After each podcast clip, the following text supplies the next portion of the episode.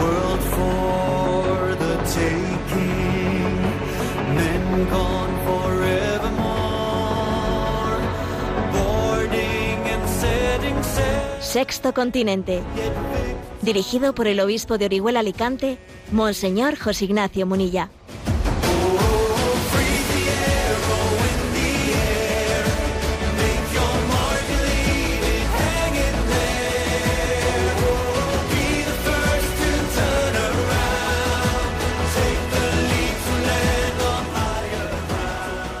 Cordial saludo a todos los oyentes de Radio María. Un día más, con la gracia del Señor, nos disponemos a realizar este programa radiofónico llamado Sexto Continente, que lunes y viernes de 8 a 9 de la mañana, una hora menos en las Islas Canarias, realizamos aquí en directo en Radio María España. Ayer celebrábamos la festividad de Jesucristo, sumo y eterno sacerdote, por lo menos en España, porque todavía es una fiesta que no tiene un rango en la de Iglesia Universal, sino que ha sido introducido en la celebración litúrgica española. Jesucristo, su muy eterno sacerdote, fiesta que se celebra el jueves posterior a Pentecostés, y este domingo celebraremos la solemnidad de la Santísima Trinidad que es la jornada pro orantibus, en la que nos acordamos especialmente de las almas contemplativas. Entonces estamos entre estos dos misterios, ¿no? Jesucristo, sumo y eterno sacerdote, sacerdote, eh, fiesta en la que obviamente no mm, pedimos que el Señor cuide del don del sacerdocio y la fiesta estamos entre esta fiesta y la de la, la jornada pro orantibus de la vida contemplativa ahí estamos en medio y yo, yo quiero expresar en este momento mi conciencia de, de gratitud, de inmensa gratitud a la vida contemplativa, porque han ofrecido su vida a gloria de la Santísima Trinidad en favor del bien de, del conjunto de la Iglesia, ¿no? Pero es muy, obviamente, cuando se ofrece la vida por el bien de la Iglesia, en ellos estamos todos incluidos, ¿no? en absoluto hay que excluir a nadie, ¿no? Pero sí que hay que subrayar que en esa ofrenda por el bien de toda la Iglesia hay un subrayado especial de ofrecer eh, esa vida contemplativa en pro de el bien del bien espiritual, de la conversión de los sacerdotes. Entonces creo que los sacerdotes tenemos que ser muy agradecidos a la vida contemplativa cuidarla con, como oro en paño. Eh, suele ser pues mucho más numerosa no la vida contemplativa femenina que masculina pero obviamente también la, vida la vida contemplativa masculina entra absolutamente en este mismo en este mismo concepto nuestra gratitud nuestra inmensa gratitud ¿no? por, por la existencia de la vocación contemplativa que ora de una manera tan gratuita tan a fondo perdido. ¿eh? Porque en esta vida, eh, el hecho de que existan vocaciones que sean tan a fondo perdido, nos dejan a todos, mm, digamos, pues descuadrados, ¿no? Descuadrados. Estamos construyendo una sociedad en la que en la que vemos claramente ¿eh? pues que tenemos esa especie de regla de la practicidad, ¿no? de medirlos, hacer un cálculo un cálculo de, de logros, ¿no? Y entonces se buscan réditos que pueden ser económicos, que pueden ser réditos también de reconocimiento social, eh, sobre todo esto último, réditos de reconocimiento social, réditos de buscar pues un, un, rédito que nos dé una cierta autoestima, un cierto, se dice hoy en día una, una expresión, ¿no? Empoderamiento, eh, yo qué sé, ¿no? Entonces, claro, frente a esa lógica esa lógica de plantear la vida, ¿no? En términos de, de, buscar en ella eh, el éxito, el éxito, el hecho de que exista una vocación tan a fondo perdido, a fondo perdido, que es la vida contemplativa, nos hace a todos cuestionarnos eh, los cimientos de nuestra vida.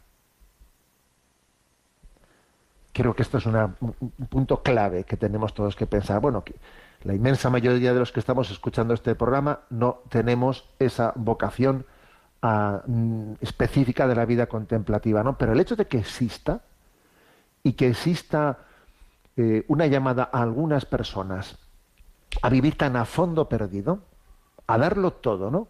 A cambio de, bueno, pues mm, Dios dirá, o sea, yo, yo lo pongo en manos de Dios y Dios sabrá, ¿no? Eso creo que a todos nos tiene que conmover, nos tiene que hacer entender que lo mejor de nuestra vida será aquello que esté hecho a fondo perdido. No aquello que lo hacemos por, por, un interés concreto y determinado. Esto lo hago para que así me lo reconozcan, esto lo hago por lo otro, esto lo hago por lo otro. No, amar a fondo perdido. Vamos a ver, es, es lo que nos hace más semejantes al amor de Dios, amar a fondo perdido. Algún día sabremos, cuando estemos en la visión beatífica, ¿eh? pues cuando allí viendo a Dios lo veamos todo, en Dios lo conoceremos todo, ¿no? Allí veremos pues cómo Dios ha querido que ese amar a fondo perdido pues se integre en una en un designio en el que Dios ha querido que entre todos seamos uno, un solo corazón, una sola alma, ¿no?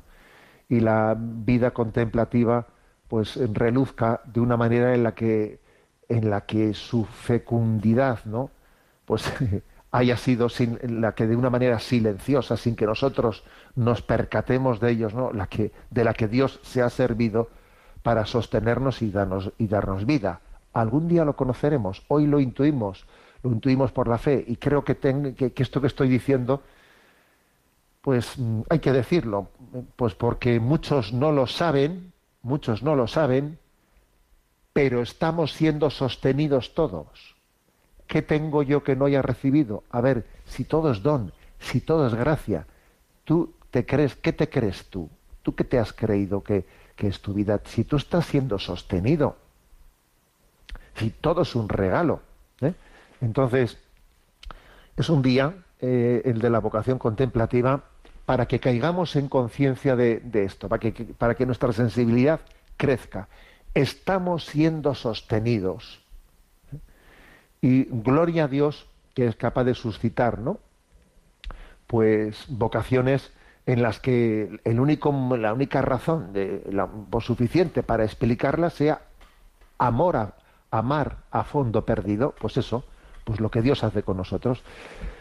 No olvidaré nunca una, una conversación que tuve ¿no? con un alma contemplativa que me decía, bueno, pues que precisamente no ella era consciente que la ofrenda la ofrenda principal de su vida eh, la que la que de alguna manera le requería más desprendimiento no era precisamente la pobreza vivir en plena pobreza bueno no era eh, la obediencia ¿eh? Vivir en plena obediencia. No era la castidad, no era tampoco la vida de clausura, estar detrás de unas verjas, no. Ella decía, ¿no? Que de alguna manera lo que más desprendimiento pues, le, requería era el poner el no contabilizar, ¿eh?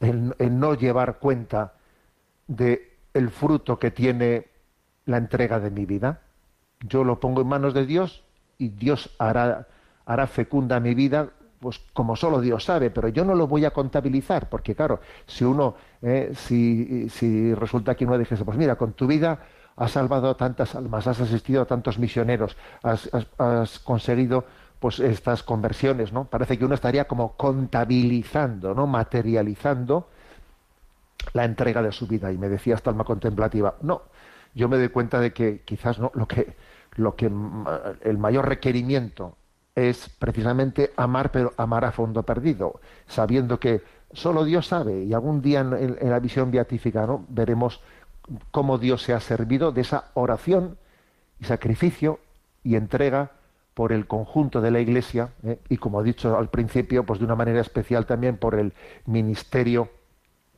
de, de los sacerdotes, de los obispos, del Papa, pues para que Dios suscite santos matrimonios, etcétera, ¿no? Por eso, en el día de hoy, eh, nos disponemos a aprender, ¿no? A recibir, a recibir el testimonio de lo que es amar a fondo perdido y mm, afinamos nuestra conciencia, afinamos ¿no?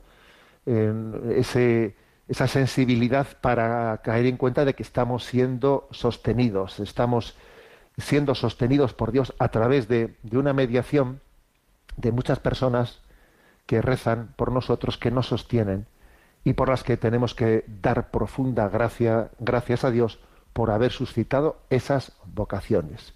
Gloria a Dios por todas las vocaciones contemplativas en el seno de la Iglesia.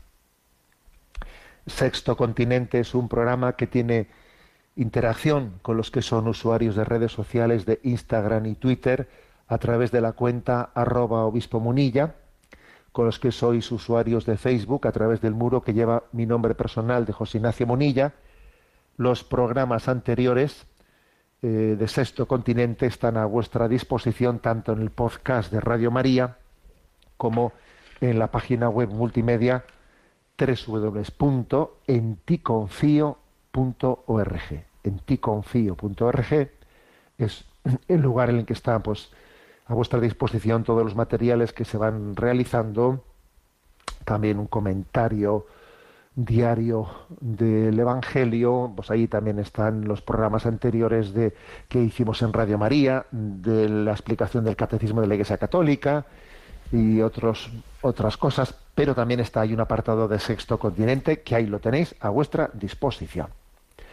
Bueno, y dicho esto, eh, mm, voy adelante y me quiero, eh, me quiero referir a, a una, una, entrevista, bueno, una pequeña referencia, una reseña, eh, una reseña muy práctica que ayer publicaba Religión en Libertad, en la que, bueno, pues yo conocí, y pues, existen muchas perlas ¿eh? en el seno de la Iglesia, muchas perlas que no conocemos, y es, y es algo muy hermoso que, que vosotros nos las muestren y que nosotros las mostremos, porque, bueno, pues porque el Señor está suscitando muchas cosas que nosotros desconocemos, muchos dones, ¿no? muchos carismas, y creo que es hermoso mostrarlos. Bueno, pues algo así también intentamos hacer, entre otras cosas, en este programa de Sexto Continente. Y como decía, Ayer, eh, eh, Religión y Libertad pues, nos dio a conocer pues, una de esas perlas preciosas. Hay una autora llamada Mar do Río, una madre, una madre de 12 hijos, 12 hijos ni más ni menos, también autora de dos libros, empresaria, madre de 12 hijos, que bueno, pues que ofreció unas reflexiones en un canal llamado El Rosario de las 11 de las 11 de, la noche. Eh, y, bueno pues eh, Religión y Libertad ha hecho el esfuerzo de hacer como una síntesis de la reflexión de esta madre de familia y la síntesis es 13 consejos para tener un matrimonio con éxito. Y bueno, pues yo me tomo la libertad de, hacer ese repaso, ¿no? Decir que que esta, que esta mujer, eh, Mardo Río, eh, es, una, es una esposa empresaria casada con Javier hace 25 años y que, bueno, pues ya en el año 2008 decidió volcar toda su experiencia materna y de familia pues en un, en un blog llamado Why Not 12, ¿eh? ¿por qué no 12? haciendo referencia a sus a, los 12 hijos, ¿no? Bueno, ¿y por qué no doce? Bueno, pues ahí, Dios le ha dado doce hijos, ni más ni menos. ¿eh? Y bueno, ya se ha especializado pues en, en reflexiones de formación y transmisión de contenidos en torno a la familia y al matrimonio, ¿no? Bueno, y voy directamente al grano, me tomo como siempre mis, eh, eh, mis libertades a la hora de trasladar las, las, intuiciones de Mardo Río y a la hora de trasladar también este, esta especie de síntesis que se ha hecho de la intervención que ella hizo en el canal El Rosario de las Once. Bueno, trece consejos para tener un matrimonio de éxito. El primero, el primero dice, apaga tu fuego interior. ¿eh? Bueno, obviamente eh, yo, yo, explico, o sea, yo entiendo esta expresión en el sentido de que claro, para que el matrimonio viva bien y viva de una manera eh, conjugada en armonía, es muy importante que uno esté interiormente bien. Si tú estás quemado interiormente, ¿eh? si estás que ardes, eh, vamos mal, ¿eh? o sea, el matrimonio, o sea, vas a trasladar eso al matrimonio de no veas tú, o sea, eso puede ocurrir a nivel laboral, si tú estás quemado a nivel laboral, o si tienes unas heridas de tu pasado, unas heridas que no han sido sanadas, que no han sido abordadas, si, si estás, mm, si supura, ¿no? Si supuran esas heridas, a ver, tú apaga tu fuego interior, ¿eh? apágalo, porque claro, será la mejor contribución que puedas hacer al matrimonio. Cada uno tiene que ver, oye, yo cómo estoy, ¿Mm? cómo estoy. Y eso pues quizás se, traduzca en, decir, necesito pues un perdonar profundamente, necesito una confesión en la que ponga en paz mi vida, mi corazón. ¿eh? Si yo estoy arrastrando ahí pues unas heridas no, que, no, que no he conseguido perdonar me está supurando por ahí la cosa, mm, eso va a afectar al matrimonio sí o sí. Apaga tu fuego interior.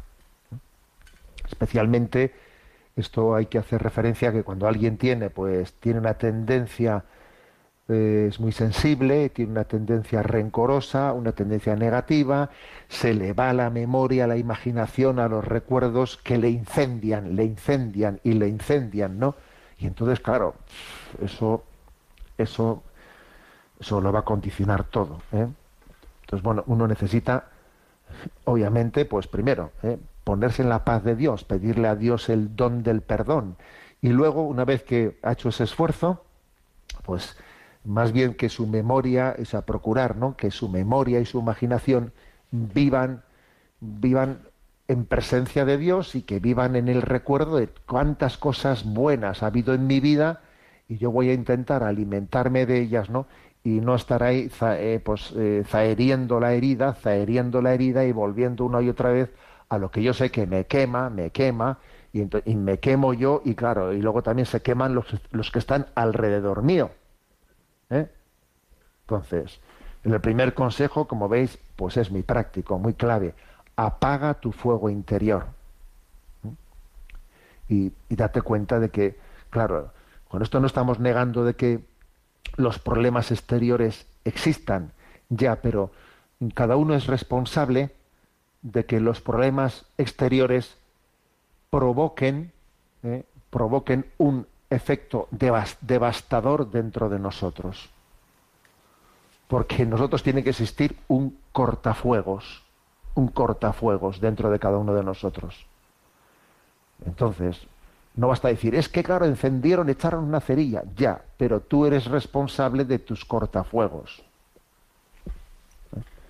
Y entonces, esa es la pregunta. Yo, yo he puesto en marcha los cortafuegos, ¿no? Para que, pues para que pueda, ¿no? Aportar en el matrimonio y en la familia una presencia gozosa y fresca, y fresca. He puesto los cortafuegos, ¿eh? los he puesto en marcha, o no. Segundo consejo. Bueno, hace una referencia al potente radar, eh, pues un, radar pues, que, tienen las mujeres, especialmente que no tienen, que no tienen los hombres, ¿no? Ese radar que capta todo lo que pasa alrededor, que tiene una sensibilidad de percatarse de las cosas que muchas veces los hombres pues no las tenemos, no lo tenemos, ¿no? Entonces, ese, que por cierto, esto a mí me recuerda mucho eh, las bodas de Caná de Galilea, porque de hecho allí quien se dio cuenta, se dio cuenta de que faltaba vino, el que, la que se dio cuenta de que allí, eh, aunque todo mundo estaba teóricamente pues eh, de fiesta, ¿no? Y en la que se dio cuenta, cuidado, aquí pasa algo, noto un cierto nerviosismo, aquí fue, fue María, no fueron los apóstoles, cuidado, ¿eh? no fueron los apóstoles. Fue ella la que se percató de que allí ¿eh? había, había problema. Mm, bueno, eso, eso suele ser así. ¿eh? No, no, siempre, obviamente, no siempre, pero existe, es verdad, que generalmente no una sensibilidad femenina que tiene una capacidad de, de percatarse pues, de, que, de que estamos tristes, que algo está sucediendo eh, porque, porque otras personas eh, no están actuando adecuadamente, tú te has dado cuenta que éste está sufriendo, te has fijado que en la cena tal estaba, estaba triste, no sé si te has fijado en eso, pues, pues es obvio, existe un radar, ¿eh?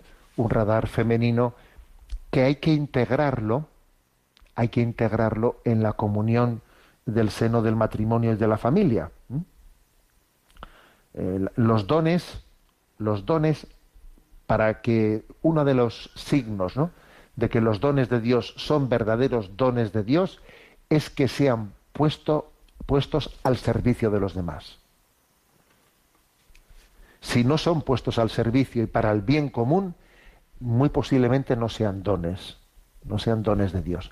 Entonces, si esa sensibilidad ¿eh? Es para, pues para criticar, para cotillear, para darle que te pego, posiblemente eso no sea un don de Dios, sino que sea otra cosa. ¿eh? Ahora, si esa sensibilidad es para decir cómo podríamos ayudar a este, aquí eh, deberíamos de igual de llamarle a esta persona, interesarnos por ella, preguntarle cómo está su madre, etcétera. Entonces, el don de la sensibilidad ¿eh? es un don en la medida en que está puesto para el bien, para el bien común. Cuando esa sensibilidad, ¿eh? pues en, el fondo, pues es una sensibilidad que lo que hace es encender el que hablamos y hablamos y pero sencillamente pues para para resarcirnos del cotilleo obviamente es un don un don que ha degenerado, ¿no? Que no es don, que no es verdadero don de Dios. Tercera intuición, ¿eh? Dice Mardo Río. Conocernos más para sufrir menos, para sufrir menos.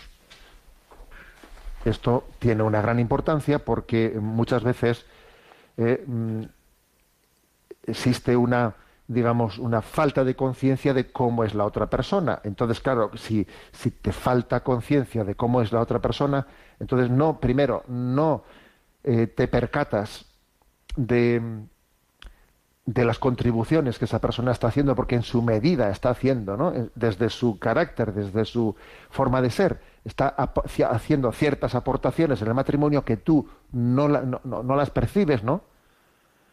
Y, y al mismo tiempo eh, pues la otra, a la otra parte le está, le está pasando le está pasando lo mismo no dice si marido y mujer eh, no se están valorando cuántos enfados nacen por no conocernos más por decir mira yo no valoro esto que, que está haciendo pues mi, mi, esposa yo no valoro esto que está haciendo mi esposo porque eh, estoy sufriendo porque en el fondo no, no estoy partiendo de conocerle ¿eh? de conocerle.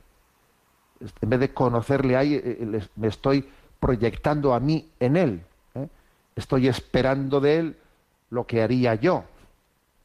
Y no parto de la realidad del conocimiento del otro. Querer a las personas, aceptarlas como son y así descubrir muchas cosas que yo, si no partiese de esa, de esa aceptación, no termino de entender, no termino de descubrir. ¿eh? No vale el decir, si, pues, pues yo hubiese hecho, a ver un momento, ¿eh? partimos del conocimiento, del conocimiento de, de, nuestro esposo y de nuestra esposa, pues con sus singularidades, con su carácter, y desde ahí nos permite valorar, ¿eh?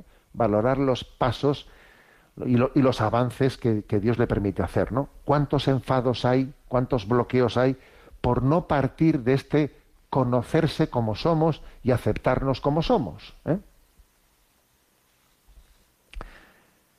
Cuarta intuición. ¿eh? Esta, esta, frase, pues posiblemente que aquí Mardo Río eh, compartió en su, en, su disertación, ¿no? Pues puede resultar, fijaros, escandalosa, ¿eh? escandalosa el mundo de hoy. Él decía, bueno, vamos a ver, eh, la clave, ¿eh? eh muchas veces se habla de, de, del matrimonio como una especie de un ring, una especie de lucha, mi terreno, tu terreno. Eh, a ver, hay que hacer aquí un, equil un equilibrio, un equilibrio de, intereses, ¿no? Cada uno tiene que buscar, ¿no? Tiene derecho a buscar su propia felicidad. Entonces, a ver, hay que llegar a una especie de pacto, de pacto de, de, respeto del- de, tu terreno, mi, mi terreno, etcétera, etcétera, ¿no? Bueno, y entonces dice ella, mira, mi felicidad es secundaria. Lo primero es la de mi, mi cónyuge. Si no te casas para hacer feliz a la otra persona, mejor no te cases. Pero si aplicas esta receta, será el antídoto que te curará incluso de tu propio dolor. ¿eh? Esta frase resulta escandalosa para nuestro mundo de hoy, que no entiende lo que es la comunión, que únicamente piensa en mi proyecto, mi felicidad, ¿no? Yo en esta vida estoy, mm, estoy llamado a buscar mi felicidad.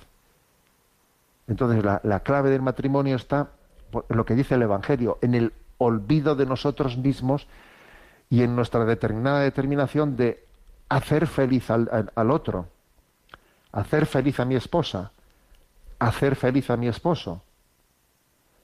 Y entonces, paradójicamente, cuando uno se ha olvidado de sí mismo es cuando encuentra su felicidad.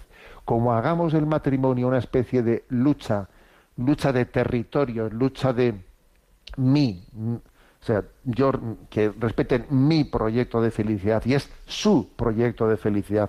Vamos, eso no va a ningún lado. ¿eh? No va a ningún lado, ¿no? Luego dice ella, ¿no? Que el matrimonio tiene que ser un, ri- un ring de, boxe- de boxeo, pero para bien, ¿sabes? Para bien. Una especie de competencia, una especie de competencia de quién se olvida más de sí mismo. Ese matrimonio funciona. Cuando en un ma- matrimonio hay una competencia, en, ah, una competitividad, ¿no?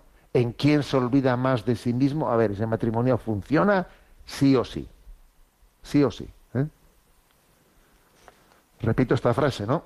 Si no te casas para hacer feliz a la otra persona, mejor no te cases. No te cases, porque eso, eso va a salir mal, ¿no? Y, insisto que esto conecta plenamente con el principio evangélico, que el que se busque a sí mismo se perderá, pero el que se olvide de sí mismo se encontrará. A ver ese evangelio puro. ¿eh? Quinta reflexión. Dar la vuelta a la tortilla con los suegros, dice aquí, ¿no? De aquí, bueno, se refiere, se refiere obviamente a que el tema de la relación con la familia política en el seno del matrimonio es una cuestión en la que se juegan, muchas cosas. ¿eh? Entonces, ¿qué ocurre? Que como cada uno comience, eh, o sea, que, sea la, eh, la relación de la carne y de la sangre la que determine nuestra relación con la familia política, eso, va- a salir mal. es decir, si yo, si yo resulta que, mm, que, claro, como soy con mis padres, claro, tengo una relación que es muy distinta a la de po- con mis suegros, porque claro, son esos no son de mi carne y de mi sangre, pues son los padres de mi esposa o son los padres de mi esposo y entonces claro, a mí mm, me cuesta, ¿no? Me cuesta, o sea, hago una diferencia esencial, notoria entre mi relación con los unos y con los otros, entonces a ver si esa relación es eh, mm, digamos de alguna manera evidentemente diferente porque con los unos tengo esa afiliación y con los otros no son de mi carne de mi sangre y además es que se me hace patente todos sus defectos, etcétera, etcétera, etcétera. A ver, eso, mm, eso muestra que todavía nuestro amor matrimonial es muy imperfecto, muy imperfecto, porque la mayor muestra que podamos hacer de amor a, nuestro, a nuestra esposa, a nuestro esposo, es la de que sus padres sean considerados por mí pues como, como padres propios, como si fuesen mis padres, ¿no? Entonces sí que el amor esponsal llega, llega a, una, a una plenitud. En el momento en el que el amor a la esposa, al esposo es tan potente, que a mí me es hasta difícil hacer una, una diferencia, ¿no? Pues, pues entre sus padres y los míos, porque en ese momento los vínculos del espíritu han superado los vínculos de la carne. Y son los vínculos del amor esponsal y no los de la carne y la sangre los que están, ¿eh? los que están primando nuestra relación. Luego, a esto se refiere eh, Mardo Río en dar la vuelta a la tortilla, ¿eh? dar la vuelta a la tortilla con, con los suegros, ¿no? Para esto, para esto obviamente suele ser muy práctico el que, mira, pues el que si hay que hacer cualquier corrección en la relación familiar, pues obviamente sea el hijo y no el yerno, ¿eh? pues el que corrija a sus padres y no va a ser el otro el que corrija a sus suegros, no, o sea, lógicamente es mejor que sea el hijo el que el, o, la hija quien lo haga, etcétera, es decir, que casi preservando preservando el que la relación suegros y yernos y nueras, etcétera, esté libre, esté preservada de, de, ningún tipo de desgaste, ¿no? Porque ya existe esa, esa relación de, eh, de digamos, de esa diferencia entre que en, unos, en un caso hay vínculos de carne y sangre y en otro caso no los hay. Y hay que ayudar, ¿no? Ayudar a que la relación entre suegros y yernos y nueras pues quede preservada del desgaste. Eh, sexta, eh, sexta reflexión. Hablarlo todo, pero con cuidado. Bueno, hoy en día se insiste mucho, ¿no? Pues a la hora de hablar de la, de la salud de un matrimonio, la importancia de una comunicación y una comunicación en la que, eh, pues, en la que no haya, mm, pues, mm, digamos, cajones que, que queden sin abrirse, o sea, claro, una comunicación en la que diga, no, eh, pero yo sé que de este tema y este tema y este tema no, no puedo hablar, es, es muy imperfecta. Ahora, dice ella, hay que cuidar que las palabras no se conviertan en cristales. Cuidar de eso. Yo diría, ¿no? que hay que diferenciar lo que es la comunicación del desahogo. Comunicarse sí, desahogarse no. Ya me entendéis en qué sentido digo la palabra desahogo la utilizo en el sentido de que estoy quemado y aquí yo eh, pues suelto todo lo que tengo dentro, eso nace mal y lo que ha nacido mal, lo más probable es que es que haga pum, ¿eh? es que haga pum. Eso creo que, por lo tanto, para que la comunicación sea verdadera, es muy importante ver cuál es el momento, cuál es el escenario para que la comunicación encuentre la acogida que tiene que tener, cuál es el escenario, ¿no? cuál es el momento en el que, eh, en el que la comunicación tiene, tiene visos, eh, visos de que, de, que, de que hay una paz para poder hablar y para poder profundizar y no estar a la defensiva y no estar ¿eh? hablarlo todo pero pero con cuidado dice no vamos a, a, a continuar porque estamos haciendo una reflexión que son 13 puntos que tienen como título 13 consejos para tener un matrimonio de éxito. Como decíamos que ayer celebrábamos la festividad de Jesucristo, su muy eterno sacerdote, voy a poner esta canción que yo creo que casi la suelo poner todos los años por estas fechas, eh, la, canción de sacerdote de Montesinos, a la que le tengo un cariño muy especial, eh, muy especial, pues porque es la canción que yo la escuché eh, pues la escuché y la escuché y la escuché en bucle, en bucle, pues recuerdo que hace ya 16 años, ¿no? Cuando fui nombrado obispo de Palencia, en esos momentos en los que la Iglesia te pide, te pide que, bueno, pues que estés en silencio, bajo secreto, hasta que se hace pública las noticias, etcétera, pues son días de preparación interior. Y yo recuerdo que bueno, pues me refugié, pues eso, pues en, esa oración con el Señor y me serví mucho de esta, de esta canción sacerdote de Montesinos, en la que, bueno, os pido también a todos vosotros que hagamos de ella también pues una oración por todos los sacerdotes, por su santificación.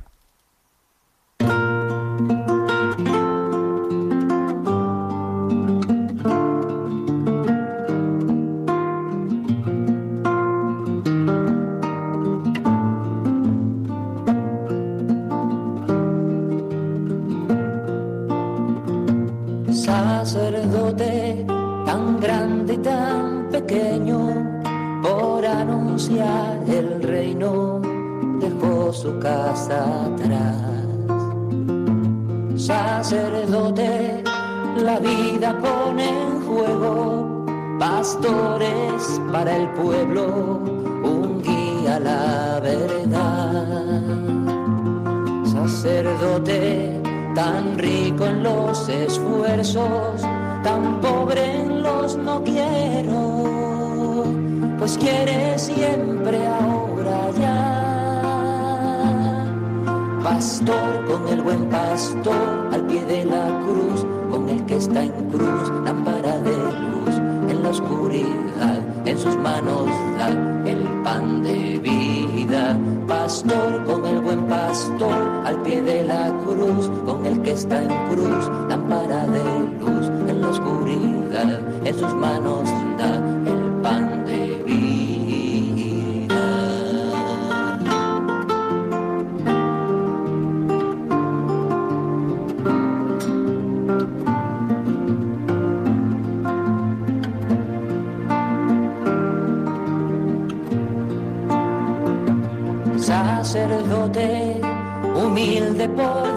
Diosero, que pide y se da entero, partiendo el corazón.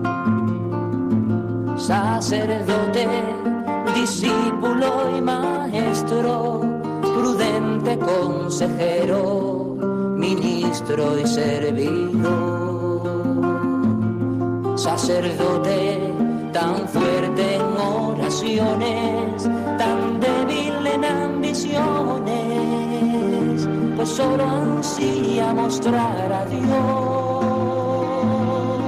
Pastor con el buen pastor, al pie de la cruz, con el que está en cruz, lámpara de luz en la oscuridad, en sus manos da el pan de vida.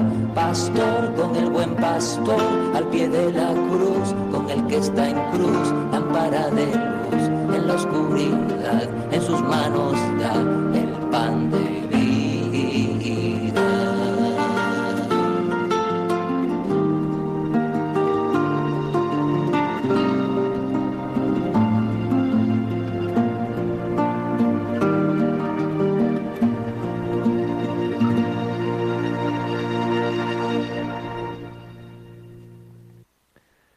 Continuamos en esta edición de Sexto Continente. Estamos desgranando pues unas reflexiones realizadas por Mar do Río, que es una madre de familia de 12 hijos, autora también de algunos libros sobre el, el tema familiar, el tema de la familia, de la educación en la familia. Una reflexión que tiene como título 13 consejos para tener un matrimonio con éxito, que ayer publicaba en Religión en Libertad. ¿no?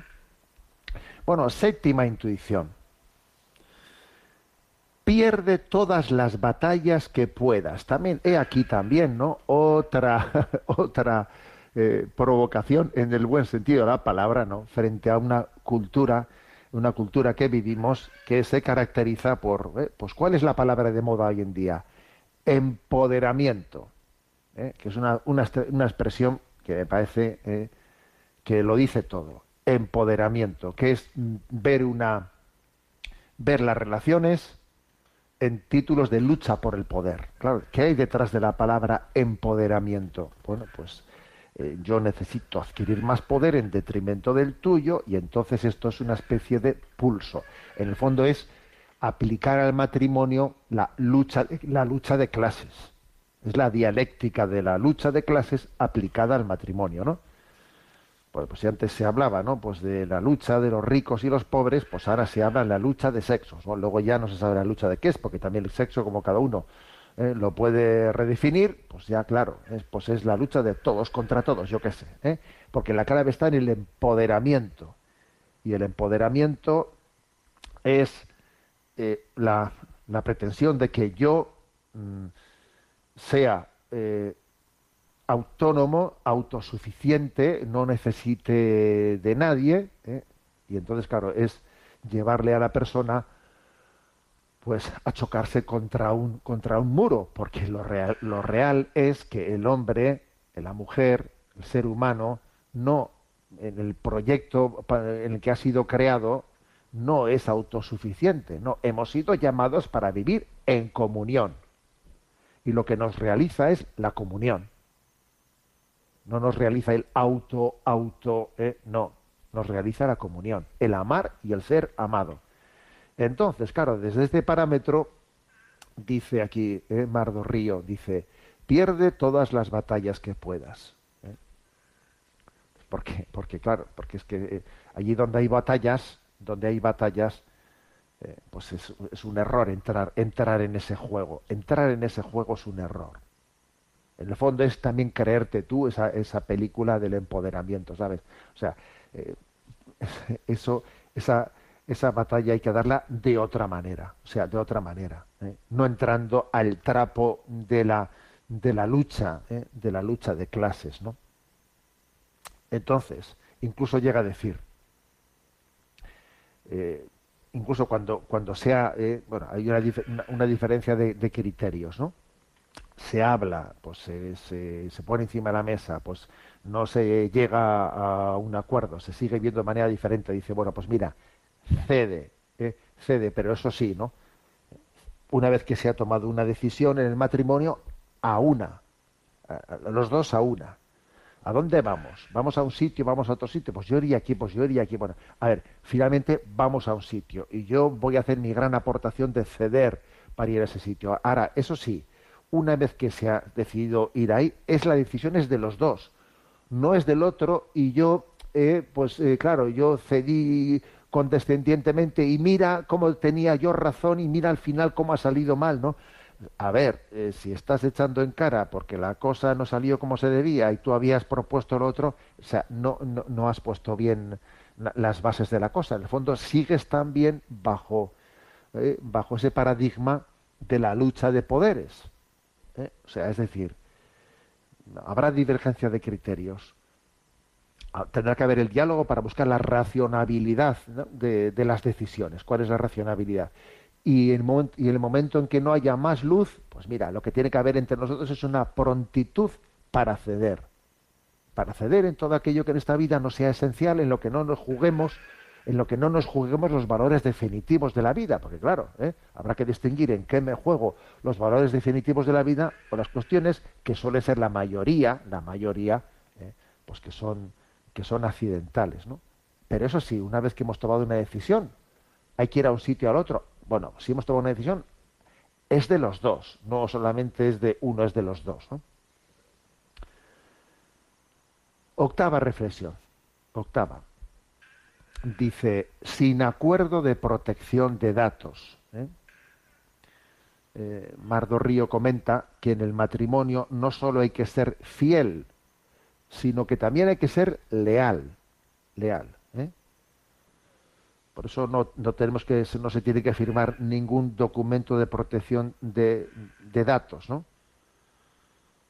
Y pone el siguiente ejemplo, ¿no? Porque si te casas conmigo, tu mal humor de los lunes por la mañana está a salvo conmigo. O sea, es decir, claro, obviamente existe una, una intimidad en el matrimonio en que los defectos tuyos yo no los voy a sacar por ahí, no los voy a estar aireando por ahí, no los voy a estar aireando. Existe, pues, dice ella, una protección de datos, ¿no?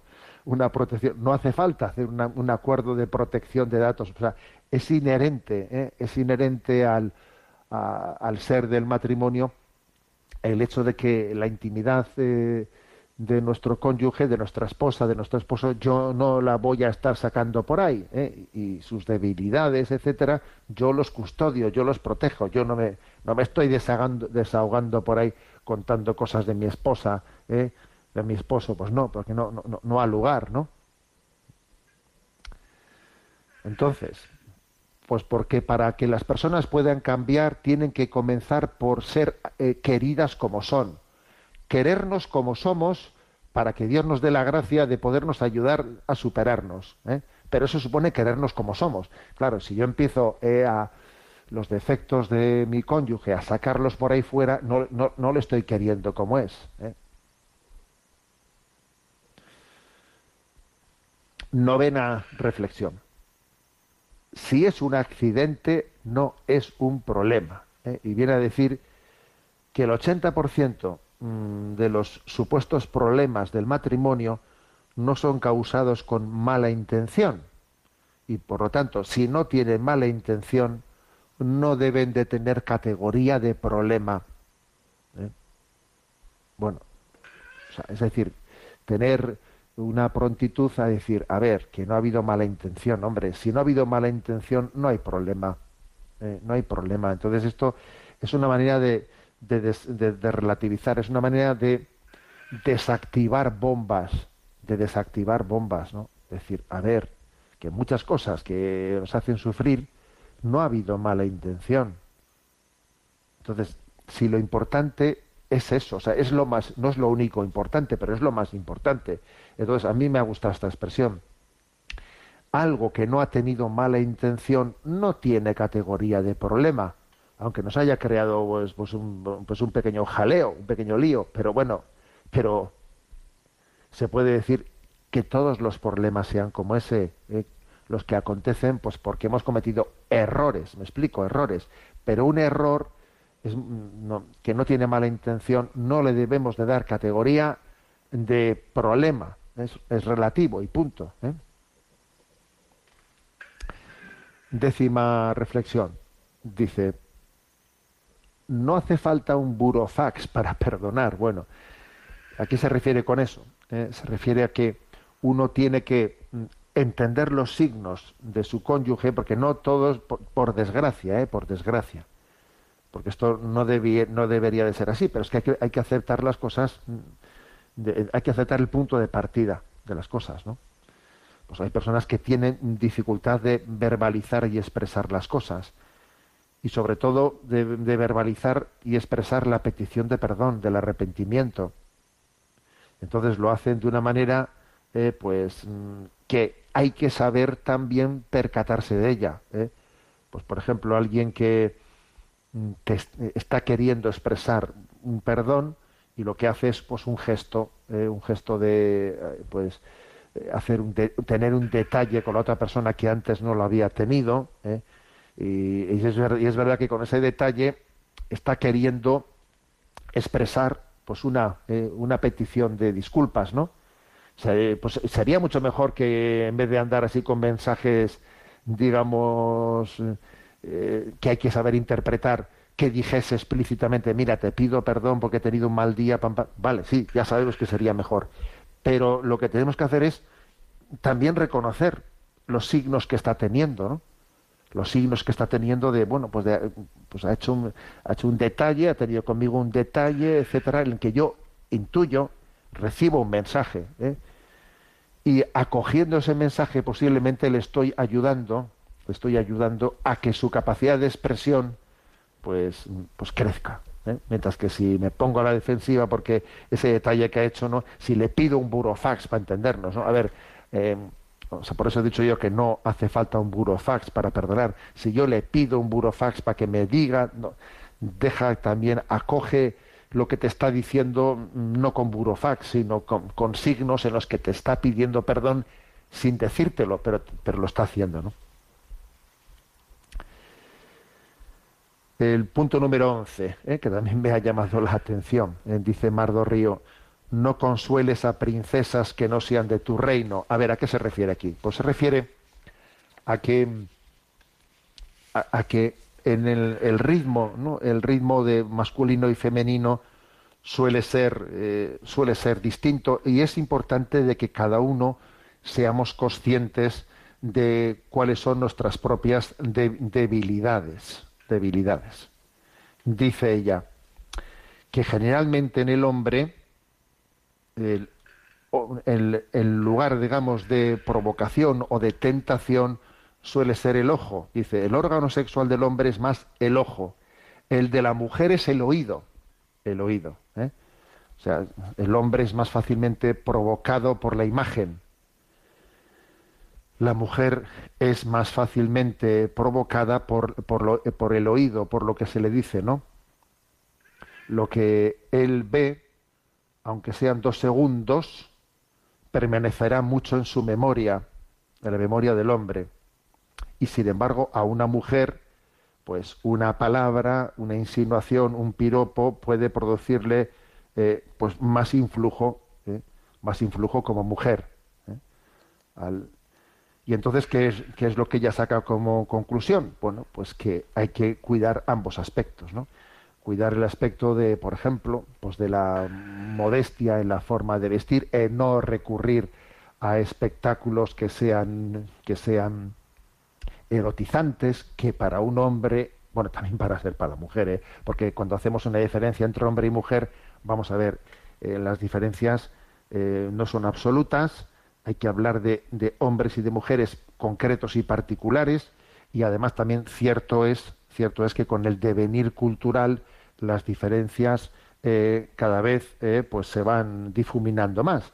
Pero es cierto que, que, por ejemplo, a un hombre le puede hacer más daño que a una mujer una determinada eh, película erotizante en la que las imágenes al hombre la tentación le va más por el ojo y dice y dice ella que claro que en un momento determinado a la a la mujer las palabras que se le dicen se le dicen le pueden hacer más eh, más efecto no por eso dice ella en este punto que no consueles a princesas que no sean de tu reino ¿eh? las, las, palabras cariñosas, etcétera, pues se le dicen, pues mira, a tu esposa, a tus hijas, a tus hermanas, a tu madre, pero no se las dices a otras mujeres, porque esas palabras que puedan dar a entender lo que no es, ¿eh?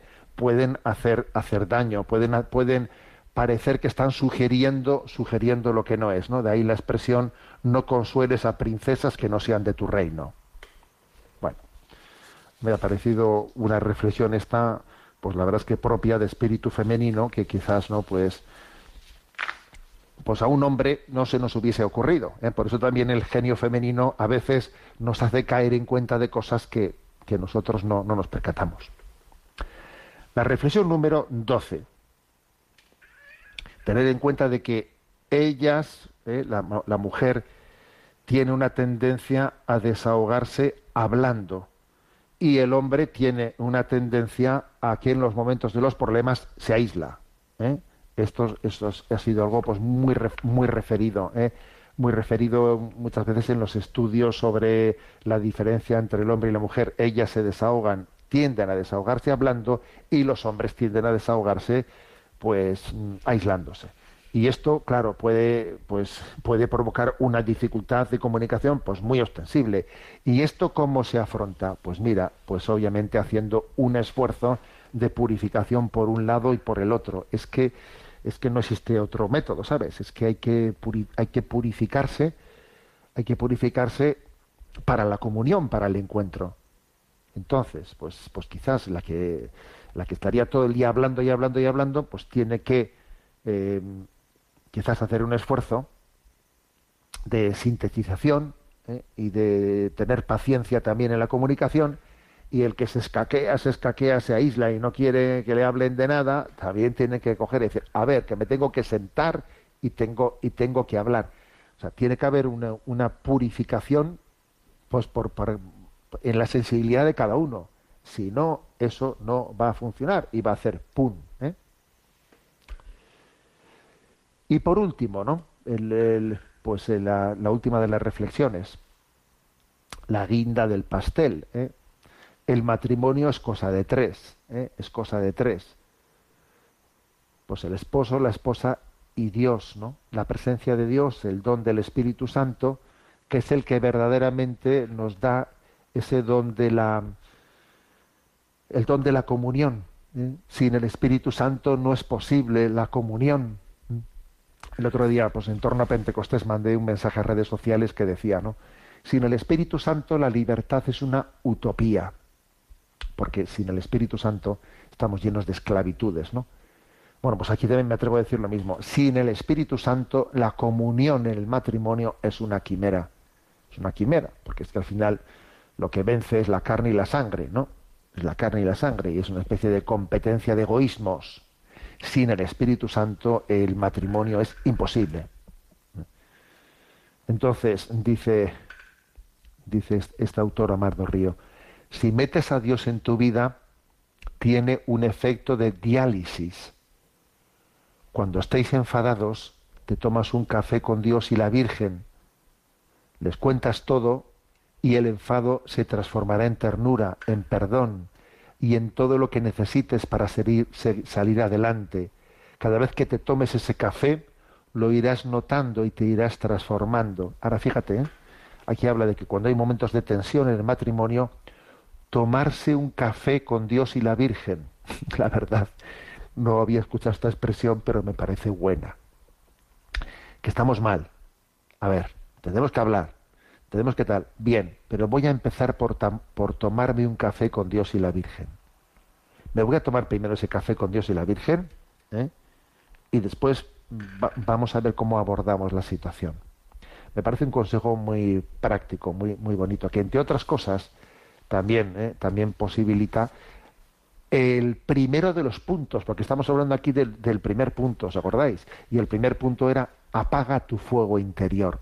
Claro, si tú actúas desde el cabreo, si actúas desde la herida que está supurando, mm, no hay nada que hacer. Por eso tómate un café con Dios y la Virgen, ponte en presencia de Dios, deja que Dios, ¿no? pacifique tu corazón, ¿eh? ponga las ideas en orden.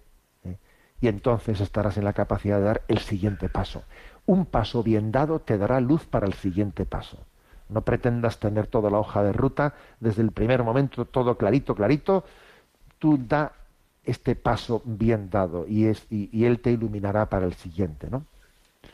El matrimonio es cosa de tres. Bueno, por lo tanto, pues aparte de querer abordar con tu esposo y con tu esposa todos los eh, piensa que con, el primero que tienes que tener esa intimidad es con Dios y con la Virgen María, eh, la cual también, no, no, lo olvides, es madrina, madrina de tu matrimonio, porque ella también estuvo presente ¿no? allí en Caná de Galilea, en aquel lugar en el que Jesús se desposó con la humanidad y asistió a aquel, aquel aquella unión esponsal de, de, unos novios que, por cierto, no, sabemos quiénes eran. ¿eh? Es curioso que el Evangelio de San Juan no cuente quiénes se casaban. ¿eh? Y todo ello apunta a que el Evangelio de San Juan, en el fondo, quería, eh, quería ir más allá del anecdotario de la revista de corazón para dejar claro que Jesús quiere santificar, quiere ser el santificador del amor humano y la, y la Virgen María es, ejerce de madrina, eh, de introductora de esa, de esa unión en el Espíritu de Cristo.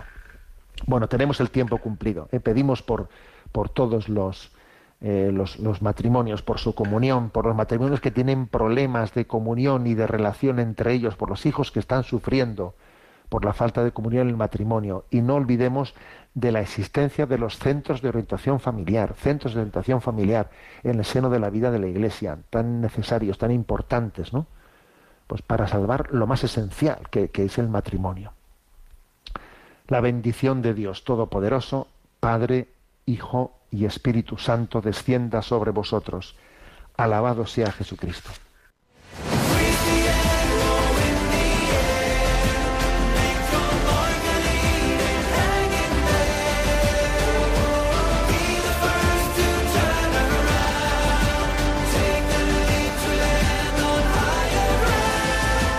Finaliza en Radio María, Sexto Continente, dirigido por el obispo de Orihuela Alicante, Monseñor José Ignacio Munilla.